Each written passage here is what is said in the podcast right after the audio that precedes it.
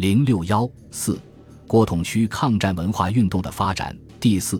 太平洋战争爆发后，伴随着大批文化人士的内迁，原先在上海的商务、中华、世界、大东、开明等大型印书局也迁到了重庆，并在重庆恢复和扩大了出版业务。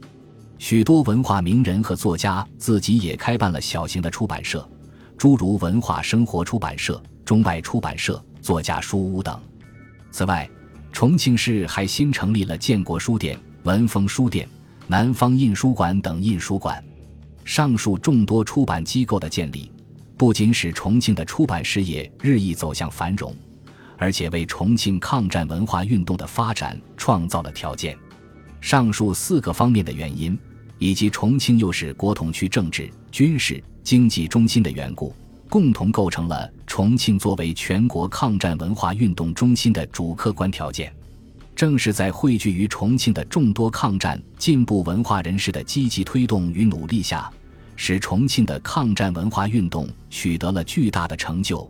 在中国的抗战史和文化史上写下了光辉的篇章。刊物是文学艺术家的活动阵地和舞台，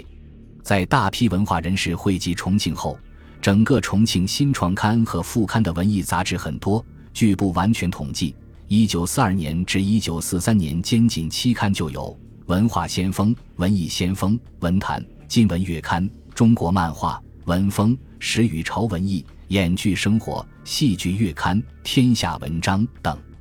而且陪都出版的各大报纸大都创办了副刊，诸如《大公报》副刊《战国》《战线》。国民公报副刊文群、诗垦地，新蜀报副刊蜀道，新民报副刊血潮，中央日报副刊文宗，时事新报副刊学灯、青灯，扫荡报副刊扫荡，新华日报副刊文艺之夜等。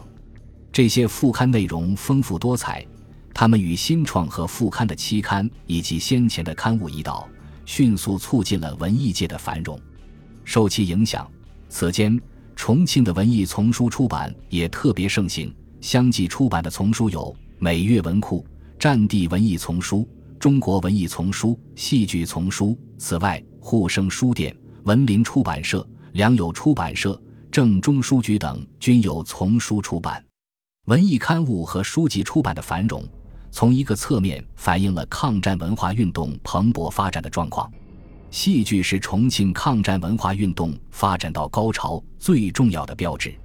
由于受国民党政府书报审查制度的干扰和限制，其他文艺形式的活动受到了一定影响。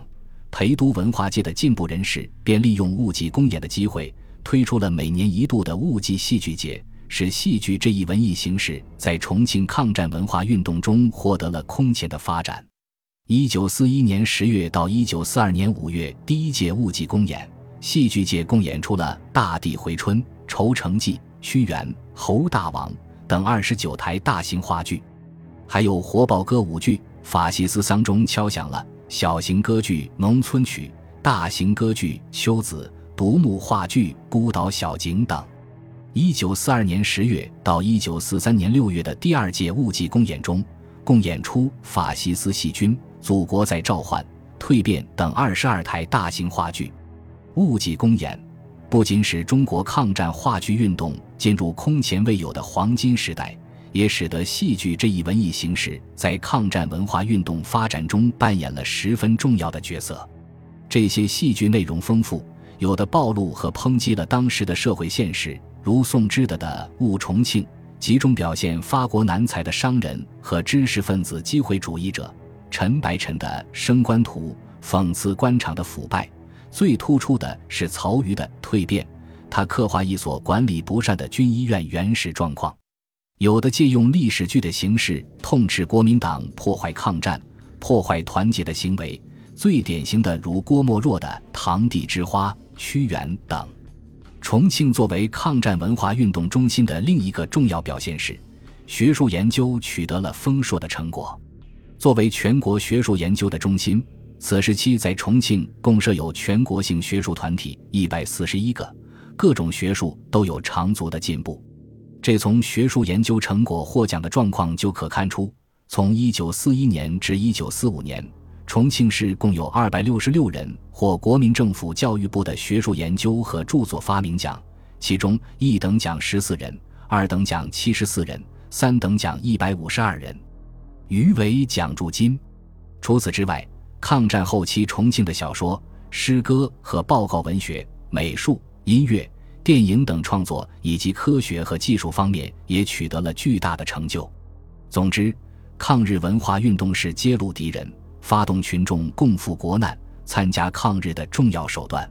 抗战后期，国统区抗战文化运动的发展，在唤醒民众将士的觉悟，粉碎日本侵略者妄图涣散我国军民抗日的意志和精神的文化进攻战和精神战，激励军民的战斗意志和胜利信心，防止妥协投降行为和失败心理暴露和抨击时弊，推进中国社会进步。推动大后方文化事业发展方面都发挥了极其重要的作用，